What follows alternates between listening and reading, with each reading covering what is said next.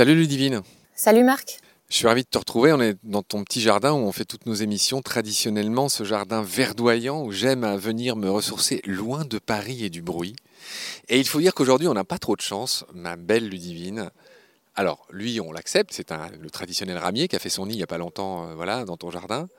Mais il y a toute la patrouille des cigognes bretonnes, là, tous ces mirages, je ne sais pas quels avions qui passent. Donc, les auditoristes risquent d'entendre non seulement les chasseurs, la chasse bretonne qui passe au-dessus de nos têtes, tous ces avions. Nous avons aussi du voisin qui passe de la tondeuse, nous avons du vent. Bref, tout ça pour dire que nous avons tous ces petits bruits de la campagne et que, bah voilà, on s'excuse par avance des bruits, mais on aimait bien faire ça à l'air libre. Oui. N'est-ce pas? N'est-ce pas? Pour avoir la chance peut-être d'entendre aussi des oiseaux, des choses un petit peu plus sympas. En effet, des mésanges, là je viens d'entendre à l'instant. Tu me fais oui d'un air euh, indécis. Tu es très concentré. Hein. D'habitude, tu reconnais toujours les oiseaux, mais là, tu es très concentré. Oui, mais ce que je ne l'avais pas entendu, cette mésange. D'accord. Cher Ludivine, aujourd'hui, on va parler des reptiles de nos jardins. Ceux qu'on peut croiser tout près des maisons, ou en se baladant. On va pas être trop restrictif. On va commencer par l'orvet, et je vais te laisser nous dire son nom scientifique. Donc l'orvet fragile ou l'orvet commun, son nom scientifique, c'est Anguis fragilis de la famille des anguidés oui, en anglais, c'est le slow worm. Alors, on rappelle à ceux qui nous écoutent que tes voisins, euh, on est encerclé d'anglais. C'est-à-dire que ton voisin de droite, c'est un couple d'anglais. Tes voisins de gauche, c'est aussi un couple d'anglais qui sont très sympas. Hier, ils nous ont offert des bons biscuits. Bref, on les salue. Slow worm, donc, en anglais. Et donc, euh, l'orvet anguis fragilis, alors ça, c'est celui qu'on trouve dans nos jardins en France, fait partie d'une famille qui s'appelle les anguidés. Mm qui elle-même, cette famille, appartient à l'ordre des squamates. Est-ce que tu peux nous rappeler brièvement ce que sont les squamates? L'étymologie me dit que c'est tout ce qui a des écailles. Voilà, c'est ça. Il y a trois sous-ordres chez les squamates. Il y a d'abord les Lacertilia, qui regroupent tous les lézards, les geckos, les orvets, euh, les iguanes aussi.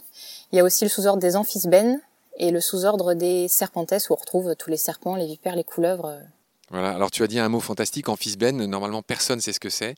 Les amphisbènes, c'est vrai, ça ressemble à des serpents. Et leur nom veut dire qu'il y a deux têtes, une devant, une derrière. Mm. Et on pensait que euh, dans l'Antiquité, c'était un monstre qui pouvait avancer euh, ou attaquer euh, par l'avant et par l'arrière indifféremment. Donc voilà, les amphisbènes, je crois que c'est des trucs qui ressemblent à des serpents presque aveugles. C'est ça, elles sont des espèces fouisseuses. Voilà, il n'y en a pas en France. Non. Bon voilà, c'est juste pour signaler c'est l'existence parmi les squamates des amphisbènes, ce nom rigolo qui était autrefois un monstre dans l'Antiquité. On va revenir à notre orvet. Donc on a dit qu'il y avait trois genres dans cette famille des anguidés, que sont anguis, pseudopus et ophisaurus. Alors, on va pas trop embêter ceux qui nous écoutent avec tous ces noms, mais c'est juste pour dire que, voilà, techniquement, il y a quatre animaux qui s'appellent des orvets, en tout cas en français, dans le monde. Il y a notre euh, orvet commun qui s'appelle aussi l'orvet fragile, et son nom scientifique, tu l'as dit, c'est Anguis fragilis. Il y en a un du côté de la Grèce qui s'appelle l'orvet doré. Donc lui, son nom, c'est euh, Anguis cephalonica, c'est un autre anguis. Il y en a un troisième qui s'appelle l'orvet des Balkans, et lui, il est très spécial. Il a des restes de pattes. On va dire un mot sur les pattes, euh, parce que on l'a compris, l'orvet n'est pas un serpent. Quand on regarde une radiographie du squelette d'un orvet, on voit euh, un reste de bassin, on voit des pattes euh, vestigiales, c'est-à-dire des restes dans son anatomie de ces pattes qu'il a perdues. Tu vas nous expliquer pourquoi et comment. Bref, donc je finis juste ce qu'on appelle les orvets. Donc il y a le, l'orvet des Balkans qui s'appelle le Pseudopus apodus, de son petit nom scientifique. Et aux États-Unis, il y a un joli nom qui s'appelle serpent de verre, qui désigne les Ophisaurus ventralis, qui sont des serpents qu'on vend dans des animaleries, qui sont très beaux, avec des rayures le long du corps. Et ça, c'est la version, on va dire, états-unienne. Ils vivent dans le sud-est des États-Unis, ces beaux serpents de verre. Donc voilà, c'était juste pour mentionner tout ce qui s'appelle Orvet dans le monde, on vient de le faire. Je voudrais qu'on revienne sur ces histoires de pattes ludivines. Les Orvets, tu pourrais peut-être commencer par nous expliquer que ce ne sont pas des serpents. Qu'est-ce que c'est? Les Orvets, ce sont des lézards sans pattes. Donc en effet, tu as commencé à l'expliquer, c'est-à-dire qu'au cours de l'évolution, ils ont perdu leurs pattes parce que ce sont des espèces fouisseuses. Donc les pattes gênaient, elles les ont perdues petit à petit pour pouvoir s'enfuir dans le sol sans gêne. Pour moi, c'est un peu contre-intuitif parce que j'ai l'impression que les pattes peuvent aider à creuser. Je pense à une taupe, je pense à d'autres animaux. Et donc, je me demande en quoi avoir un corps un petit peu cylindrique comme ça aide, mais forcément, si ça s'est fait, et puis ça s'est fait dans d'autres groupes d'animaux, c'est que ça doit être utile. Les lombriques, euh, a priori, ont aussi une forme euh, comme ça de cylindre. Oui, on peut imaginer que ça facilite euh, le phénomène de glissade, enfin, de pouvoir ramper, se faufiler à l'intérieur de galeries. D'accord. Tant qu'on est dans les grosses différences entre un orvet et un serpent, là, on souhaite vraiment que tous ceux qui nous écoutent euh, dorénavant se disent et sachent bien que l'orvet est un lézard et surtout pas un serpent, même s'il n'a pas de pattes. Quelle est l'autre très grande différence, Ludivine?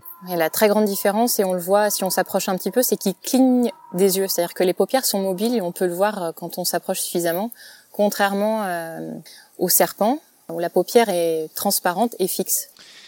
En effet, c'est même joli quand on voit un Norvège qui cligne des yeux comme les lézards. Hein. Les lézards peuvent aussi cligner des yeux. Ils ont aussi une paupière, hein, leur mm, mm. cousin finalement.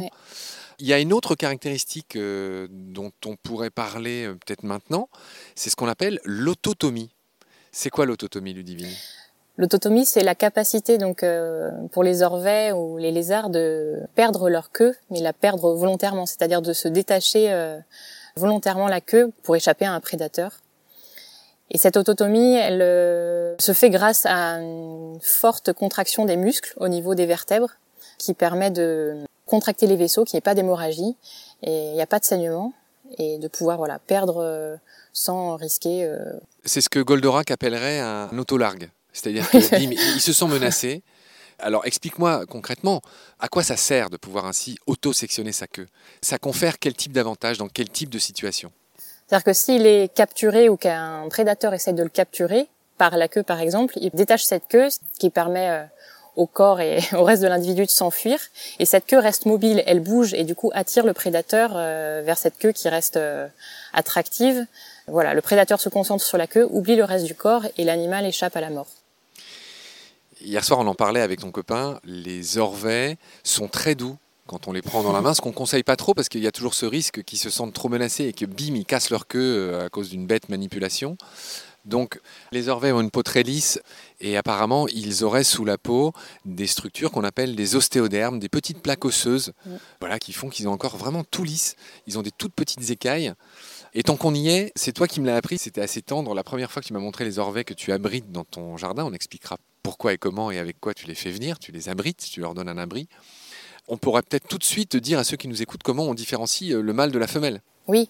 Alors déjà globalement, euh, un orvet, c'est donc un lézard sans pattes, on a dit, c'est plutôt brillant, assez lisse, ça paraît euh, assez doux comme animal, et la couleur, ça varie en gros du gris au marron, grosso modo, pour les deux sexes. Et après, pour différencier les deux sexes, le mâle, la couleur est assez uniforme sur tout le corps, et pour la femelle, il y a deux bandes plus sombres sur les flancs, donc euh, brun sombre et parfois une ligne euh, dorsale un peu plus sombre également. Voilà, donc la femelle, pour faire simple, elle a deux bandes vraiment foncées sur les côtés et c'est comme ça qu'on les différencie. Hein. Un mâle et une femelle ensemble, on voit tout de suite la différence. La femelle, elle a des bandes latérales très foncées. C'est ça, qu'on retrouve également chez les jeunes individus, ces deux bandes. J'avais oublié de mm. dire que les orvets, euh, tous les orvets que j'ai mentionnés au début, là, leur taille varie de 30 à 130 cm suivant les parties du monde où on les trouve. Qu'en est-il en France, Ludivine? Pour l'orvet fragile, c'est euh, maximum 50 cm. 50 cm, c'est déjà des individus adultes. Euh, on n'en voit pas tous les jours. Hein. Des adultes même assez âgés. Il me semble que c'est surtout les femelles hein, qui sont les plus grosses. Voilà, les femelles sont plus grosses que les mâles en moyenne. Bon, alors, vu qu'on parle des femelles, parlons d'une autre caractéristique des orvets par rapport à leurs cousins, les lézards. L'orvet est ovovivipare, voire vivipare. Qu'est-ce que ça veut dire? Ovovivipare, ça veut dire que l'orvet, donc la femelle produit des œufs, mais que les petits à l'intérieur des œufs vont se former entièrement à l'intérieur du corps de la femelle et quand la femelle va pondre, l'éclosion se fait instantanément, ce qui fait que les jeunes naissent déjà formés. Dans le cas de l'orvet fragile, c'est une membrane translucide qui se brise au moment de la naissance. Oui, effectivement, c'est pas du tout une coquille comme chez les oiseaux, c'est quelque chose de tout mou et de transparent. En effet, alors, le divine, on va parler de ce que mangent les orvets, et là, on va tout de suite dire que l'orvet est le grand ami des jardiniers. Oui, en effet, l'orvet fragile est l'ami des jardiniers parce qu'il consomme une grande quantité de limaces, de larves d'insectes et aussi des insectes adultes et d'autres petits euh, invertébrés qu'on trouve ou de crustacés comme les cloportes. Ouais, des chenilles aussi, hein, que, les jardiniers aiment pas trop. Alors, un peu comme beaucoup de choses dans le règne animal, l'orvet il mange et il est mangé. Parle-nous un peu des prédateurs de l'orvet. Les prédateurs naturels, il y a le renard, le sanglier, le hérisson. Et puis il y a aussi euh, du côté plutôt des animaux domestiques, il y a le chat. Tu en as parlé euh, pas mal dans des épisodes euh, à Baleine sous gravillon. Et aussi les poules. Les poules peuvent consommer aussi l'orvet. D'accord. Ouais. Et donc, est-ce qu'on ne parlerait pas un peu de ce qu'on peut faire pour favoriser la venue euh, et l'établissement d'orvets dans un jardin? Alors si on a envie de favoriser les orvets dans son jardin, on peut, alors il y a le compost qui fonctionne bien parce que le compost, ça apporte une zone d'humidité, de chaleur dans le jardin et aussi euh, la présence d'insectes qui se développent à proximité ou à l'intérieur du compost, donc ça fournit une grande quantité de nourriture. Et on peut aussi donc laisser euh, plein de tas de végétaux se décomposer tout seul, par exemple quand on coupe des branches ou la tonte de la pelouse, les laisser à- dans un endroit, dans un coin du jardin, pour favoriser ça aussi des zones d'humidité et le développement des insectes.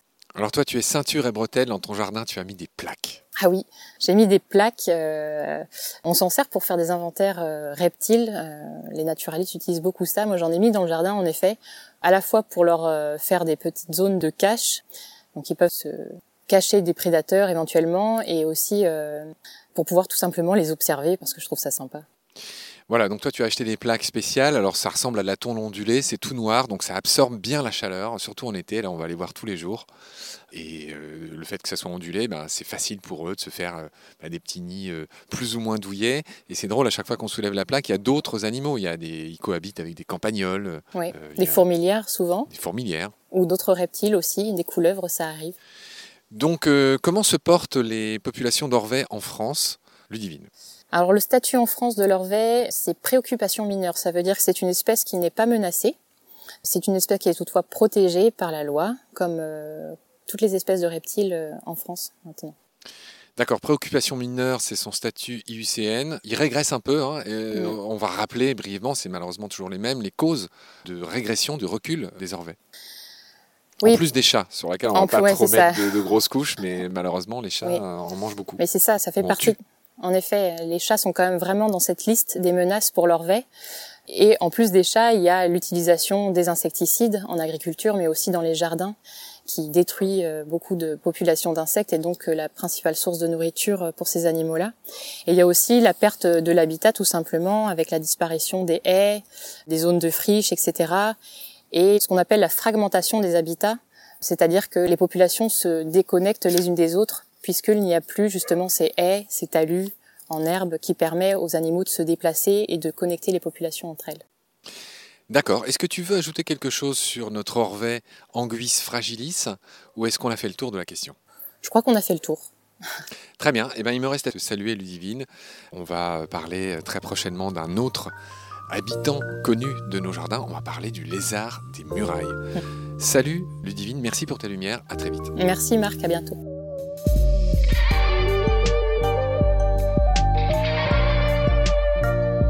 C'est la fin de cet épisode, merci de l'avoir suivi. Pour continuer, nous avons besoin de votre soutien. Et vous pouvez nous aider simplement, en quelques clics et gratuitement. Il suffit par exemple d'utiliser le moteur de recherche solidaire Lilo.